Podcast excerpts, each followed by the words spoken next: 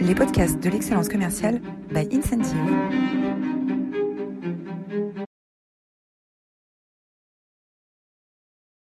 Bonjour à toutes, bonjour à tous et bienvenue dans cette nouvelle édition des masterclass de l'excellence commerciale. On a l'immense plaisir d'accueillir aujourd'hui euh, Léo, Léo Bernard. Bonjour Léo. Bonjour Roland. Alors, tu es un, grand spécialiste euh, de euh, l'expérience, euh, l'expérience candidat, hein, comment renforcer l'attractivité d'une entreprise, comment faire en sorte que on puisse trouver les talents dont on a tous tant besoin.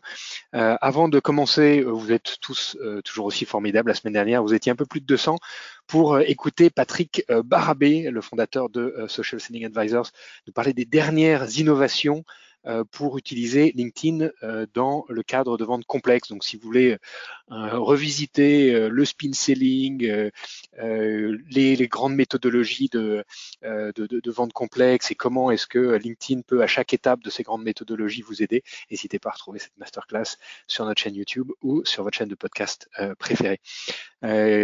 alors, les masterclass de l'excellence commerciale sont rendus possibles par euh, le support de d'Incentive. Incentive, c'est un éditeur logiciel français présent dans une, vingtaine de pays.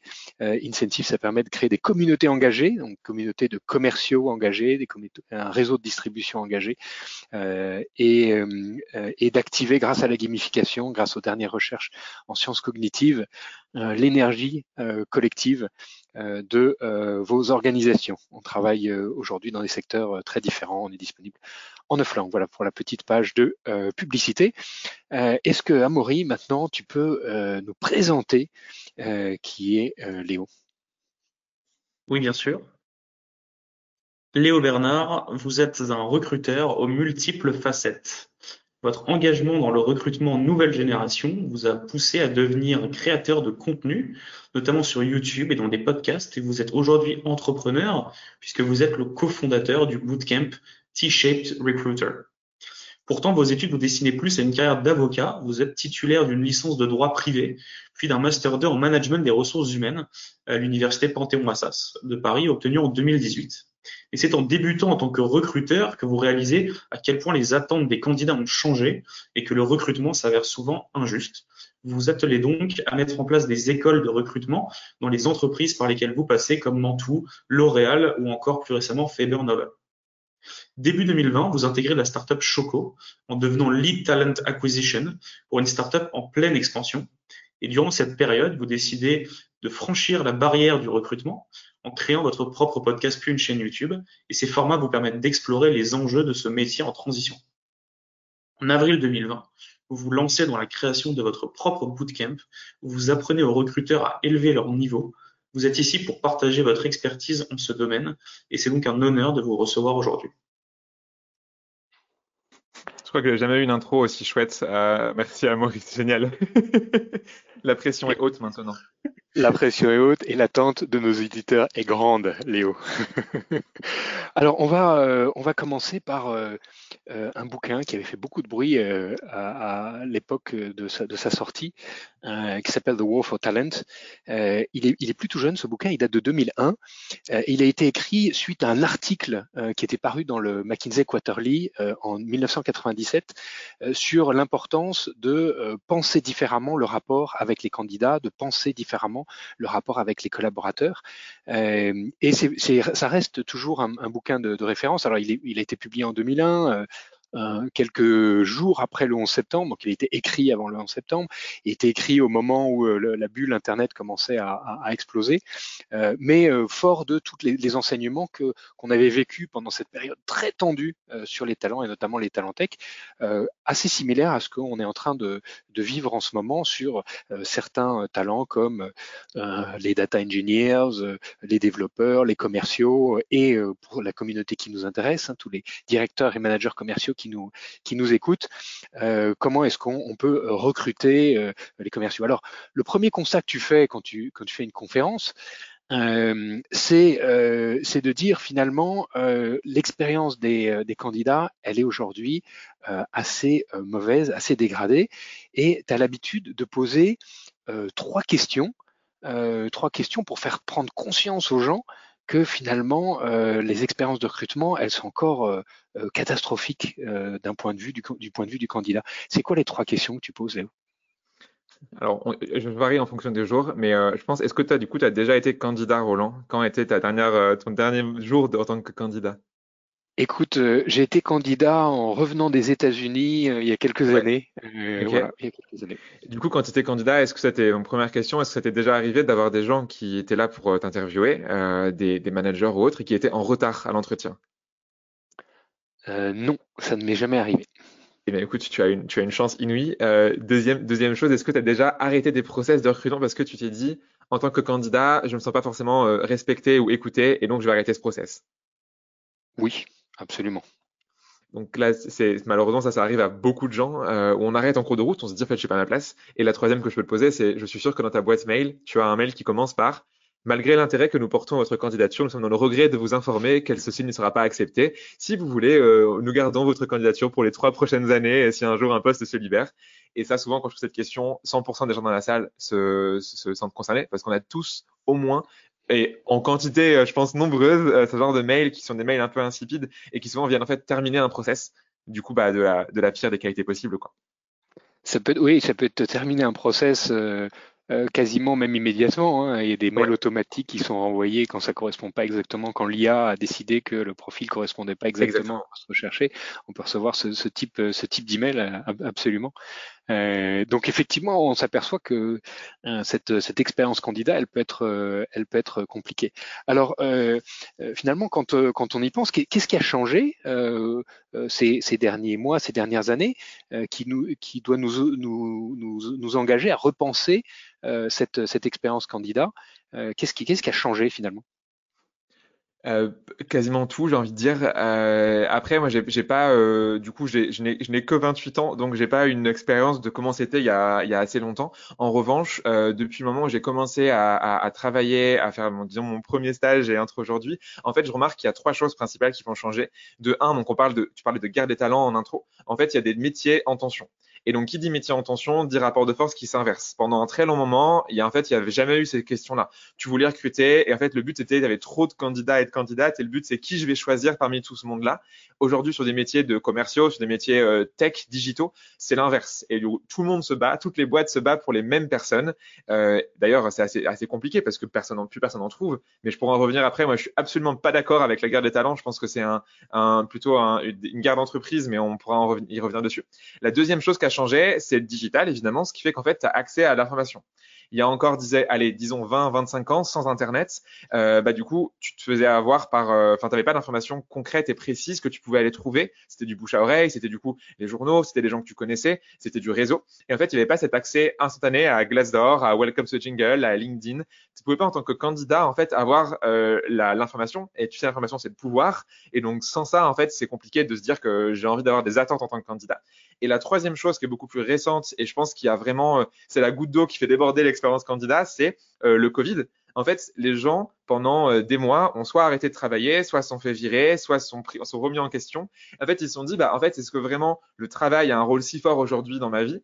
Et ils se sont dit, oui, il a un rôle si et seulement si j'ai ce que j'ai à avoir. Et en fait, en tant que candidat aujourd'hui, je pense que dans toutes les générations, les gens veulent la même chose dans tous les types de jobs, les gens veulent la même chose. Du respect, être bien payé, être considéré, avoir une, boîte, qui est alignée avec ses valeurs. Et ça, en fait, c'est pas une affaire générationnelle, c'est pas une affaire, encore une fois, de job, c'est un truc global. Tout le monde aujourd'hui se dit, OK pour donner du sens à mon travail, mais il faut qu'en retour, la boîte qui me recrute me donne moi la, capacité de faire ça. Donc, c'est trois choses qui ont changé là. L'information via Internet, euh, le, la capacité du coup que tu as aujourd'hui via le Covid de se dire, bah, OK, j'ai vraiment envie de beaucoup plus euh, de choses, et cette fameuse du coup euh, euh, guerre des talents qui peut exister où il y a des jobs qui sont en tension. Et ces trois choses font qu'aujourd'hui, si on ne fait pas une expérience candidat digne de ce nom en entreprise, on perd la plupart des gens.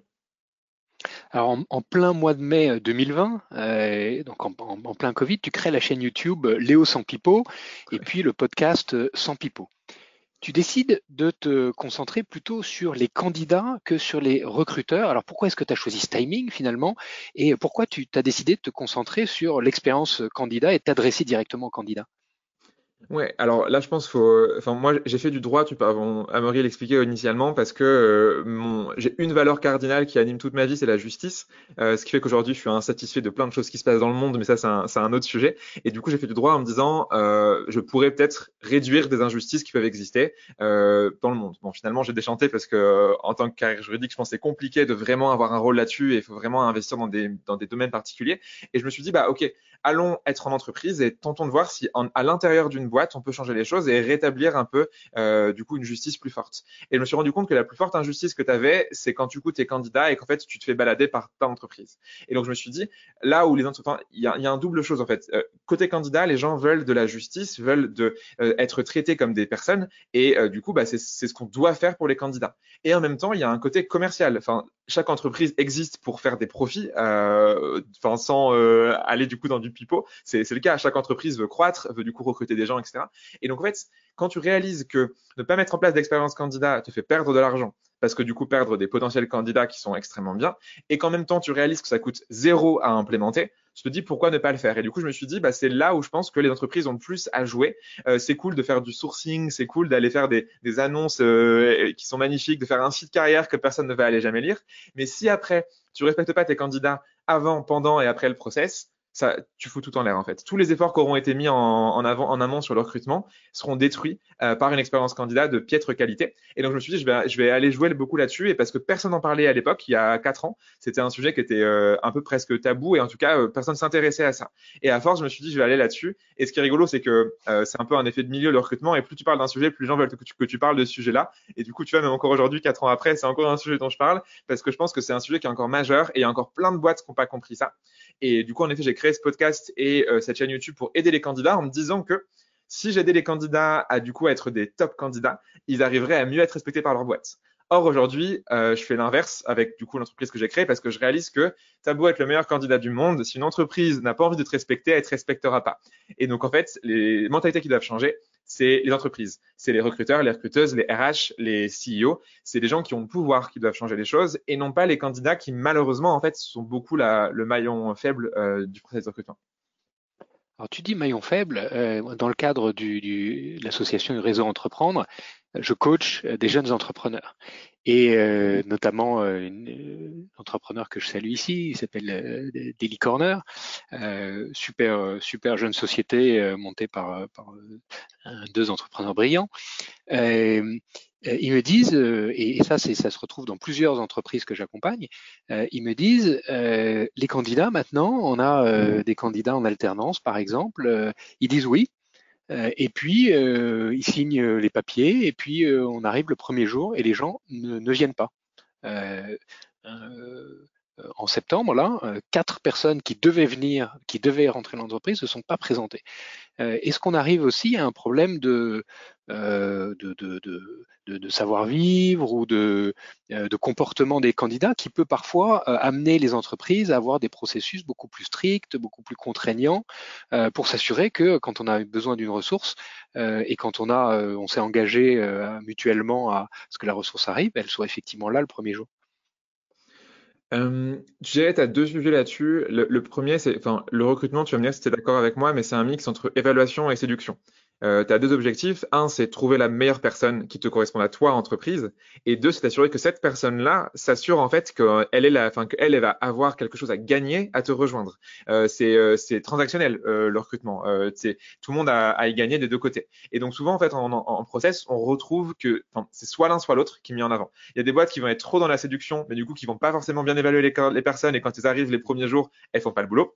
Et il y en a c'est l'inverse. Ils vont trop être dans l'évaluation, trop être dans un côté un peu dirigiste et quand la personne arrive, en fait, elle se dit bah ouais, en fait, euh, si elle arrive, euh, c'est ce que tu disais, les gens qui viennent pas, ils disent bah ouais, mais en fait, j'ai été évalué, soit, mais j'ai pas été séduit. Et du coup, le, subtil euh, art du recrutement, c'est d'arriver à trouver ce mix entre les deux. Tu marches un peu sur un fil entre séduction et évaluation. Bon, le mieux, c'est de séparer ces étapes. Tu vois, tu as un entretien séduction, un entretien évaluation, puis un autre de l'un et un autre de l'autre, et ainsi de suite.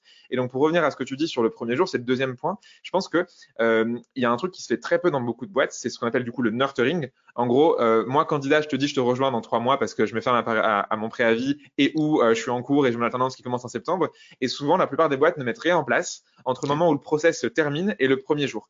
Et je pense que, alors, il n'y a pas de chiffre là-dessus. Le jour, je cherchais euh, à voir une corrélation entre les gens qui ne viennent pas le premier jour et l'absence de nurturing. Et je pense que si tu fais une étude, tu aurais un truc qui serait assez fort parce qu'en fait, les gens oublient et ils ont d'autres sollicitations, ils ont d'autres idées. Et dans un monde, tu vois, aujourd'hui qui est hyper instable, bon, je vais pas faire le, le, de, parler de VUCA, euh, tout le monde en parle depuis genre des années, euh, ça sert à rien. Mais dans un monde qui est hyper instable aujourd'hui où les gens peuvent changer d'avis très régulièrement, si tu t'assures pas en fait de séduire tes, candidats et tes candidates entre le moment où tu leur dis oui et le moment où ils arrivent, c'est très probable en effet qu'ils viennent pas et ou que quand ils viennent, ils soient pas aussi motivés que ce qu'ils étaient en cours de process. Et donc ça, tu vois, genre toutes les semaines, toutes les deux semaines, voire tous les mois au minimum, je dirais, de les de les contacter, de les inviter à un déjeuner, à un petit déjeuner, de les inviter à des événements d'entreprise, euh, de leur donner des infos sur ce qui se passe, des nouveautés. Bah, du coup, tu les rends euh, déjà en fait engagés en tant que futurs collaborateurs, collaboratrices.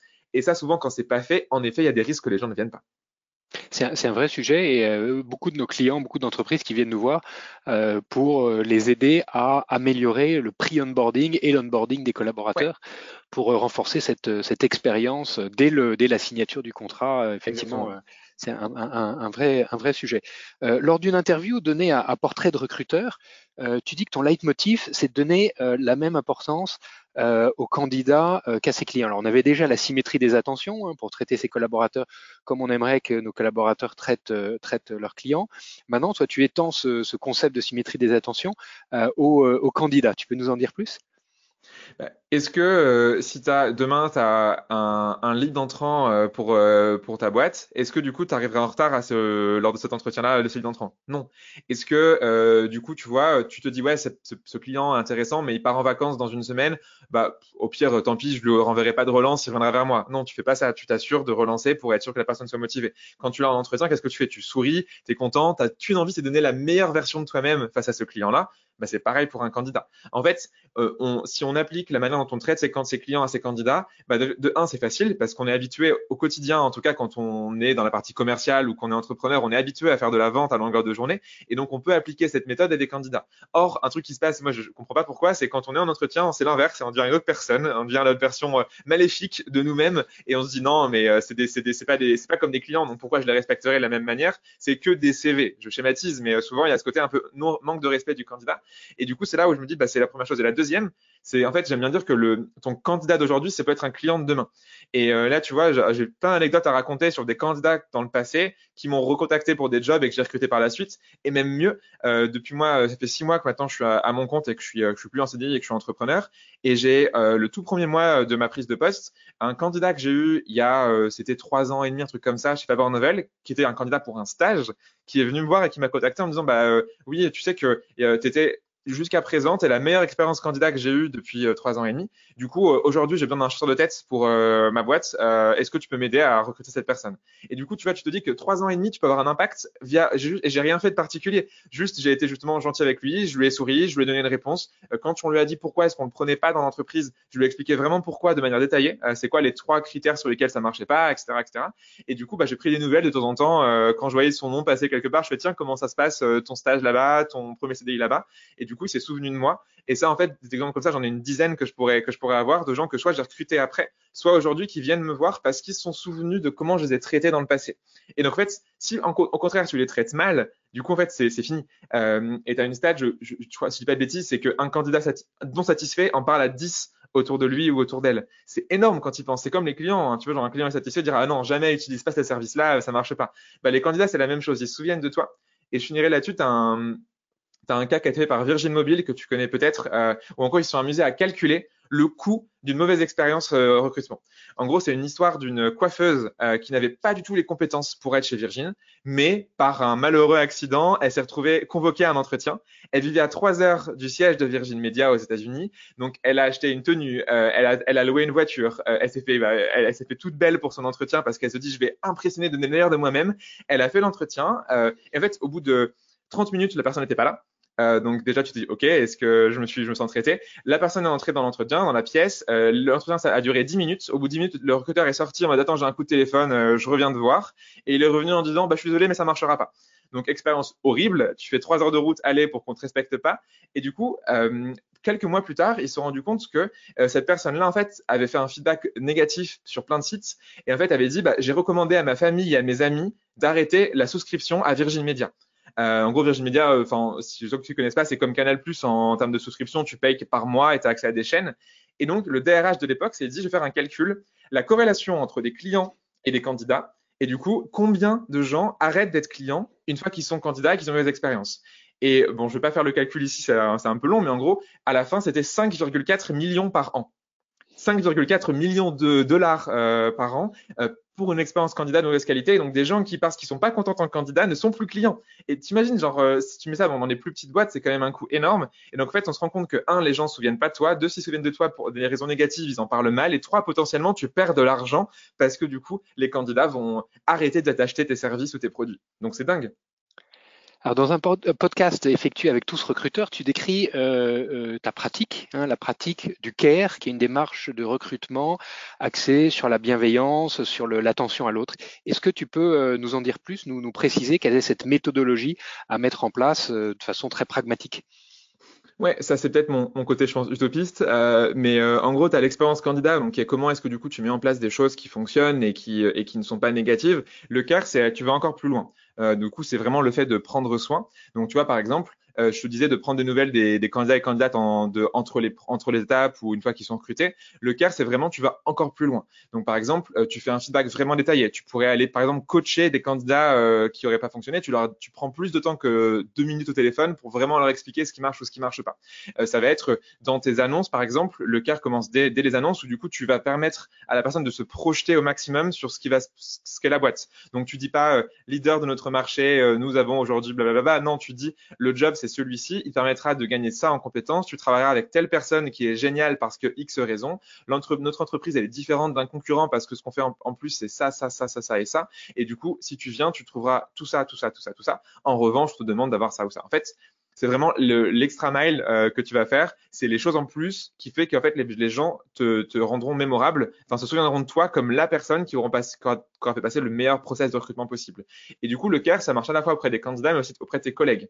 Donc souvent, quand on recrute, c'est un mix en fait entre tu as trois euh, parties prenantes. Tu as la personne qui recrute, donc ça un RH, une RH, un recruteur, une recruteuse. Tu as ce qu'on appelle le hiring manager, donc, c'est les gens qui émettent le besoin de recrutement. Par exemple, un head of finance qui veut recruter quelqu'un dans son équipe. Et la troisième partie prenante, c'est le candidat. Et du coup, il faut que tu aies du care entre ces trois personnes. C'est un, une boucle qui, qui fonctionne pas s'il y a un lien qui, qui est défaillant. Si le hiring manager n'est pas content de son recruteur ou inversement, il n'y a pas de care possible. Si les candidats, du coup, ont un recruteur d'exception, mais après une hiring manager qui arrive et qui va tout casser, par exemple, derrière, c'est pareil, ça marche pas. Donc, faut qu'il y ait en fait une sorte d'harmonie entre ces parties prenantes. Et le care, c'est ça, en fait. C'est que chacune de ces, de ces, de ces liens, chacun de ces liens va être mis au plus haut niveau d'amour que tu vas donner en fait à l'autre personne. Alors ça, c'est la, philosophie. Euh, on comprend euh, euh, créer une proposition de valeur candidat beaucoup plus concrète, précise, dès l'annonce, hein, dès l'annonce, et puis ensuite accompagner le candidat tout au long de la relation qu'il a commencé à construire avec l'entreprise. Euh, j'ai une question. Euh, on a de plus en plus d'outils. Hein. Tu parlais de Glassdoor, de Welcome to the Jungle, de tous les sites de, de, d'ATS, mm-hmm. de recrutement, de consolidation des données. Donc les entreprises euh, ont de plus en plus de data. Quel est le rôle de la data et des outils dans cette amélioration de l'expérience candidat? Je pense que ça, ça, vient faire les choses qu'on faisait avant à la main, euh, qui va être, tu vois, euh, tenir au courant un candidat, une candidate qu'il y a, bah, je sais pas, qu'il y a un, une bonne nouvelle ou une mauvaise nouvelle ou même l'absence de nouvelles. Ça va te permettre de faire des rappels pour ne rien oublier et ne pas oublier un candidat, une candidate au fond de son, euh, de, de, ton ATS. Et du coup, c'est là où pour moi, les, les, le meilleur outil à avoir quand on recrute, c'est du coup un ATS qui va être capable de faire le bon mix entre automatisation et expérience candidat. Euh, donc entre efficacité et entre du coup ce côté plus euh, care et, euh, et, je dirais expérience que tu vas donner. Donc quand tu mélanges expérience et efficacité, tu as un bon mix. Là-dessus, moi j'ai mon préféré qui est Tim Tyler, qui est l'ATS que je recommande à tout le monde parce que c'est le seul aujourd'hui qui est... tu, tu, tu, peux répéter le, le, le nom? Tim, Tyler, euh, donc Tim comme une équipe, T-E-A-M, et T-A ILOR. C'est une boîte suédoise qui est en train vraiment de craquer le marché de l'ATS parce que c'est les seuls qui mixent automatisation, expérience candidat euh, de qualité. Euh, et du coup, c'est là où je trouve que c'est intéressant. Tu peux du coup te mettre des rappels pour faire des choses que tu n'aurais pas pensé à faire. Tu peux automatiquement envoyer un message à un candidat une fois que tu l'invites à un entretien ou euh, la veille pour lui rappeler qu'il a quelque chose de prévu ou tu peux lui envoyer des documents, tu vois, en amont. En fait, tu peux automatiser les choses qui sont chronophages et qui sont pas personnalisées et tu as plus de temps pour faire par exemple des retours à tes candidats que tu refuses. Tu as plus de temps pour vraiment échanger avec les hiring managers sur des profils de candidats en discussion. Et du coup, ça te fait gagner du temps sur les deux. C'est du marketing automation à destination des candidats. Exactement. Et tu peux même faire du nurturing, tu vois, par exemple, tu dis non à un candidat, euh, tous les trois mois, tu peux ensuite lui envoyer un message euh, pour lui dire, euh, bah, t'étais en process, parce qu'à l'époque, on a pris quelqu'un de plus senior, j'en sais rien, on n'a pas choisi, mais du coup, t'inquiète, là, on a un job qui va arriver, voilà, une news sur la, sur la société. Tu peux créer des campagnes de marketing à posteriori d'un process. Alors tu as euh, euh, effectué, je crois toi-même, euh, plus de 1500 entretiens de, candidats. Est-ce que tu peux nous donner ton impression, avec ton expérience personnelle, de ce qui motive aujourd'hui le plus les, les, jeunes collaborateurs et quels sont les sujets sur lesquels il faut que l'entreprise se positionne de façon intelligente pour attirer, pour attirer les talents? Ouais, là-dessus, moi j'aime bien opposer ce que j'appelle du coup les, non-critères et les critères. Le non-critère, en fait, c'est quelque chose qui euh, va aller euh, justement repousser des candidats. Donc typiquement, un salaire en dessous du marché, euh, une flexibilité quasi inexistante, donc peu de télétravail ou des horaires euh, fixes qui sont trop contraignants, ce genre de choses. Euh, un, le choix de, de l'outil de travail, par exemple, euh, si tu as des gens qui, par exemple, vont utiliser que des Mac, euh, c'est pas mon cas, je suis pas un pro Mac, mais tu as des, des devs qui vont uniquement travailler avec un Mac parce qu'ils ont envie d'avoir ça. Euh, donc en fait, ça c'est des anti-critères, et là-dessus, c'est un peu comme tu as ton cerveau reptilien qui va te faire passer d'abord les choses qui sont les plus dangereuses. Bah, du coup, le, le, cerveau reptilien, quand il voit un process, il se dit, OK, télétravail, c'est bon, salaire, c'est bon, outil de travail, c'est bon, je passais à la suite. Et la suite, c'est les critères de sélection. Et donc, du coup, une fois que tu as réussi à éviter très vite et à, vraiment rassurer les gens sur les anti-critères, tu peux convaincre sur les critères. Et les critères, souvent, c'est quoi? C'est mon manager. Est-ce que la personne qui va être euh, mon boss, ma boss, va m'apprendre des choses, va m'aider à m'élever et va me permettre de devenir une meilleure personne dans mon job? La deuxième chose qui est vraiment importante, c'est ce que fait l'entreprise. Euh, du coup, donc tu as le côté, ce côté valeur euh, plus que euh, en fait le, le, produit limite en lui-même est souvent moins grave, ce qui va vraiment compter. Et après, là, je fais une généralité, mais c'est différent par, par poste, c'est différent euh, en fonction des zones géographiques, c'est différent en fonction de plein de choses. Euh, mais du coup, les, les, les, valeurs vont être importantes si et seulement si elles sont vraiment claires, intéressantes, précises et qu'elles vont te donner du sens à ton travail. Et la troisième chose, c'est vraiment le job en concret. En fait, les gens, enfin, si je sais pas, aujourd'hui tu es commercial, tu as envie de savoir c'est quoi le cycle de vente, c'est quoi du coup les types de clients, c'est quoi les outils que j'utilise, à quel point on est mature sur les relances, euh, est-ce que c'est plus, euh, c'est quoi le mix entre inbound et outbound? En fait, tu as plein de choses que tu te demandes et souvent dans les annonces, je, je sais pas si tu es d'accord, mais ça apparaît pas tout ça en fait. Hmm. C'est c'est très, c'est très, c'est très généraliste et du coup, bah en fait, les anti-critères souvent n'apparaissent pas. Il n'y a pas de salaire dans les annonces, il y a pas le télétravail est mal indiqué dans les annonces et les critères n'apparaissent pas non plus. Et qu'est-ce qui reste? Il reste ce que les candidats, en fait, presque euh, ce qui est inintéressant pour eux. Donc, l'histoire, l'historique de l'entreprise. Ça, tu, du coup, tu t'en fiches avant de postuler. T'as pas envie de savoir qu'elle a été créée il y a 30 ou 40 ans, qu'elle est leader dans X marché, euh, que le siège est basé au Luxembourg. Euh, bref, tu t'en fiches de tout ça. Euh, souvent, tu as une très longue liste à rallonge de ce que l'entreprise attend des candidats. Donc, on veut 5 ans d'expérience, on veut un master de haute école uniquement, on veut euh, du coup euh, mille et une compétences que tu dois avoir, tu dois être curieux, rigoureux, efficace. Enfin, wow. Et du coup, tu as tu as un amoncellement de listes à rallonge qui fait que tu es noyé dans tout ça. Euh, et donc, en fait, c'est là où tu te rends compte qu'il y a trop de choses qui marchent pas. Les anti-critères sont pas, sont pas précis et du coup, le cerveau reptilien a peur. Les critères sont pas assez mis en valeur, du coup, tu te dis, bah, j'ai pas vraiment envie d'y aller. Et en fait, ce qui reste, c'est juste dans les candidats, sont, ils sont pas intéressés par ça on arrive à la fin de cette, euh, cette demi-heure, ça, passe très très très très, vite, hein. euh, c'est passionnant. Euh, on finit toujours par deux questions. Quelle est ta meilleure expérience de management, Léo?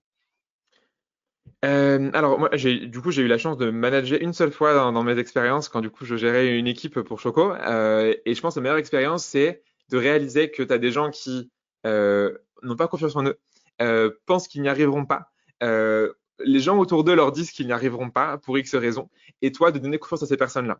Moi, j'ai toujours recruté, euh, quand c'était pour mon équipe, euh, des gens où je me suis dit, il y a un potentiel de dingue, même si aujourd'hui la personne est incapable de faire le job, mais avec du temps, avec de l'investissement et avec du coup un soutien sans faille, ça marchera. Et donc d'avoir vu des gens qui euh, ont commencé comme alternants, euh, qui ne connaissaient rien à leur boulot, euh, qui n'étaient pas passionnés par le métier et à qui tout le monde leur disait tu n'y arriveras pas, et voir ces gens qui étaient les top performers de, de, la boîte et qui battaient des gens qui avaient plus d'expérience dans ce domaine-là. Ça, du coup, c'est ma meilleure expérience puisque du coup, tu, en fait, tu crées des professionnels et c'est magique, tu vois. Genre, tu peux aider des gens à s'élever et c'est ça que je pense que c'est un, peu mon biais de, de, croire beaucoup dans le potentiel des gens. Et ça peut pas forcément dire des gens jeunes. C'est des gens qui sont pas expérimentés dans le job. Donc, je crois aussi beaucoup aux reconversions, par exemple. Quelqu'un qui se reconvertit a une rage euh, que n'a pas quelqu'un qui n'est pas reconverti parce qu'il il ou elle n'a qu'une envie, c'est faire mieux et changer de job. Donc, meilleure expérience, c'est avoir vu des gens partir de zéro et tout péter à la fin.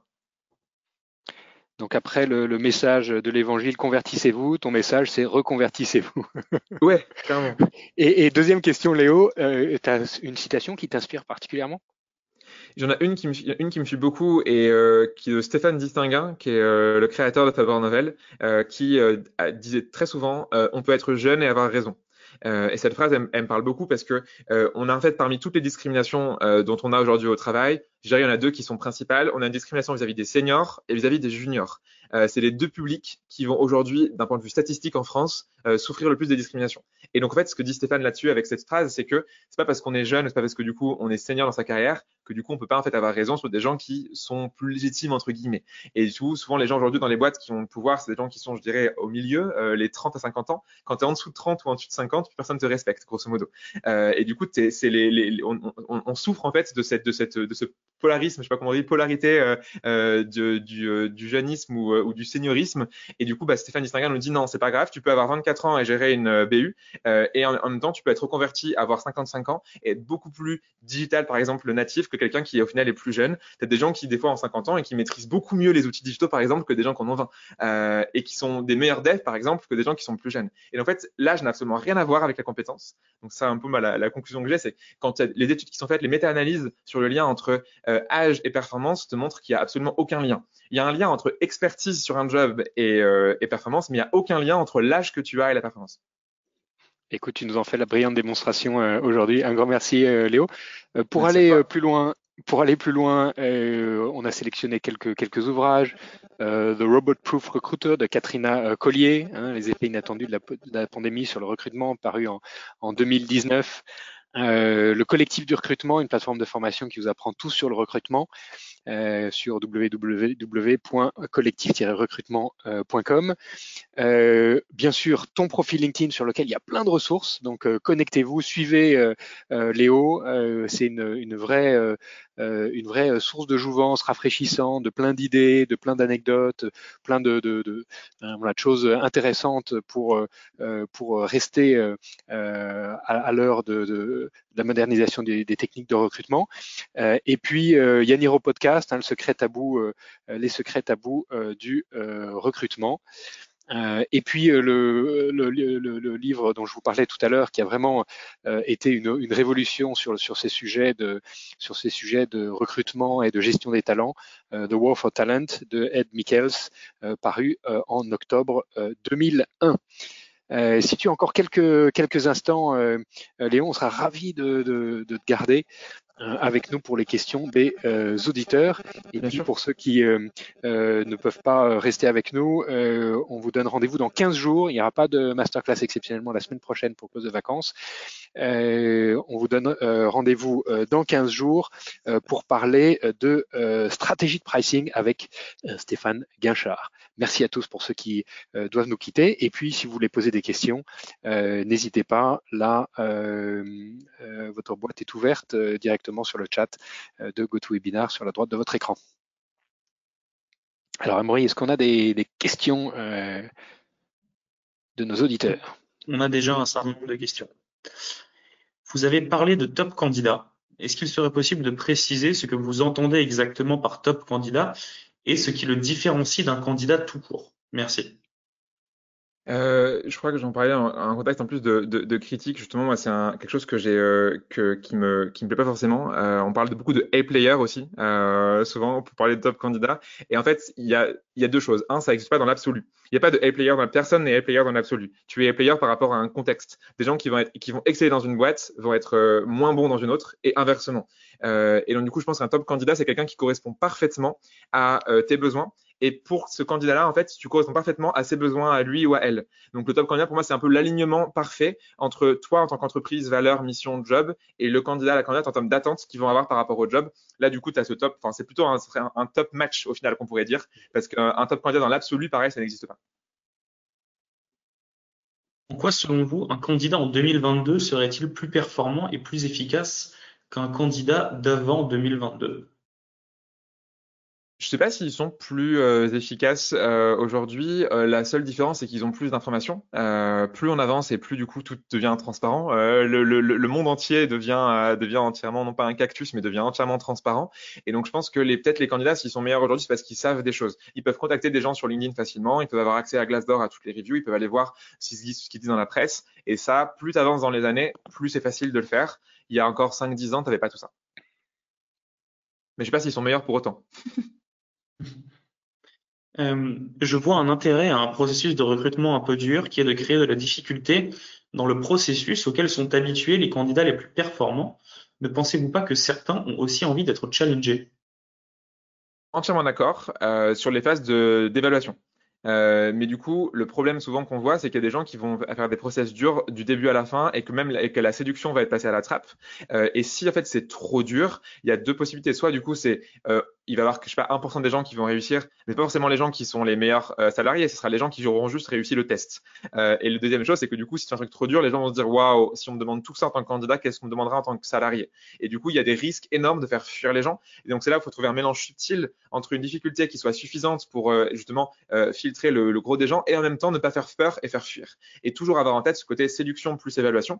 Mais en effet, l'évaluation doit être difficile. en théorie, un, un je sais pas entre, entre un entretien 1, 2 et 3 et 4, il faut qu'il y ait euh, maximum 50% des gens qui passent d'une étape à une autre. Il faut que ça soit sélectif, sinon c'est pas intéressant de faire un process à rallonge euh, si on n'est pas assez bon dans la sélection. Donc oui, il faut être difficile, enfin dur dans notre mode d'évaluation. Pour autant, la forme doit être douce. Donc tu peux être dur dans, dans mais tu dois le faire avec du care. Et en même temps, si tu fais un truc trop difficile, tu fais fuir les gens. Mettre en place une liste de valeurs bien définies peut attirer les bonnes personnes, mais a-t-on toujours envie d'avoir les mêmes personnes dans la même entreprise? Um. Là-dessus, c'est un, moi, c'est un, mot que j'aime bien utiliser. On parle beaucoup de culture fit, notamment dans les startups. Euh, donc, il faut que des gens qui aient la même culture que toi. Je trouve qu'aujourd'hui, c'est entièrement dépassé. Et euh, la notion, moi, qui me plaît bien, c'est celle de culture add. Donc, en fait, tu vas ajouter des gens. Donc, en fait, la culture ne doit pas servir à évincer, à éjecter de ton process des gens qui te ressemblent. La culture, elle sert à rassurer les gens sur euh, OK, tu peux venir chez moi, j'aurai au moins ça que je peux te promettre. Et donc, du coup, chaque candidat, chaque candidate doit élever le niveau de la culture. Pour moi, justement, une culture, elle grandit avec les gens que tu recrutes. Et en effet, si tu mets des valeurs fixes et que tu dis, je sais pas, euh, on est tous des gros requins, on, on, est des compétiteurs dans l'âme, bah, du coup, quelqu'un qui va pas forcément avoir cette logique-là, mais qui va peut-être être meilleur commercial parce que des techniques de temps long, des techniques plus relationnelles que transactionnelles, en fait, ça marcherait pas avec cette culture-là. Donc, si en effet tu dis, bah voilà, ma culture, elle, accepte des gens qui sont différents et vient nous aider à nous élever, euh, là, ça marche. Et la culture doit jamais être utilisée contre un candidat. Elle doit toujours être utilisée pour rassurer les candidats. Est-ce qu'il faut forcément pousser la RSE lors des entretiens, notamment vis-à-vis des jeunes qui y sont très intéressés? Est-ce que c'est une bonne stratégie selon vous? Hmm. J'ai envie de dire si et seulement si c'est vrai euh, et que c'est pas du greenwashing.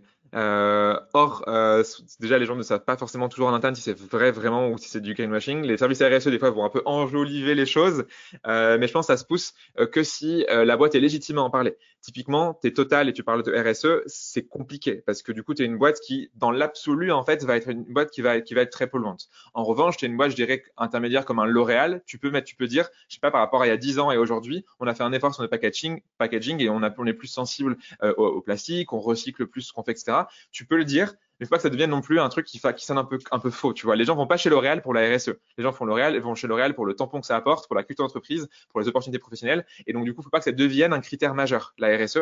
Mais ça peut être utilisé si tu décèles en entretien que la personne est intéressée par ça. Comment avoir confiance sur la pérennité d'une embauche lorsque le CV du candidat fait état de multiples expériences de un an ou deux ans maximum dans diverses entreprises? Lors d'une embauche, nous allons investir en temps et ou en formation et moyens financiers, la plupart du temps à fond perdu sur le long terme. Ça, c'est, on voit de plus en plus de profils euh, de, switchers. C'est juste euh, euh, presque inquiétant hein, pour, pour une grande partie des candidats, enfin des, des, candidatures que nous on reçoit chez Incentive, par exemple. Je suis entièrement d'accord et, euh, et c'est vrai que ça peut faire peur parce que du coup, tu, en fait, ça fait peur parce qu'on ne sait pas. Euh, je, genre, je, je vais pas parler de philosophie ou quoi, mais souvent pour moi, la peur, en fait, c'est parce qu'on a de l'inconnu derrière.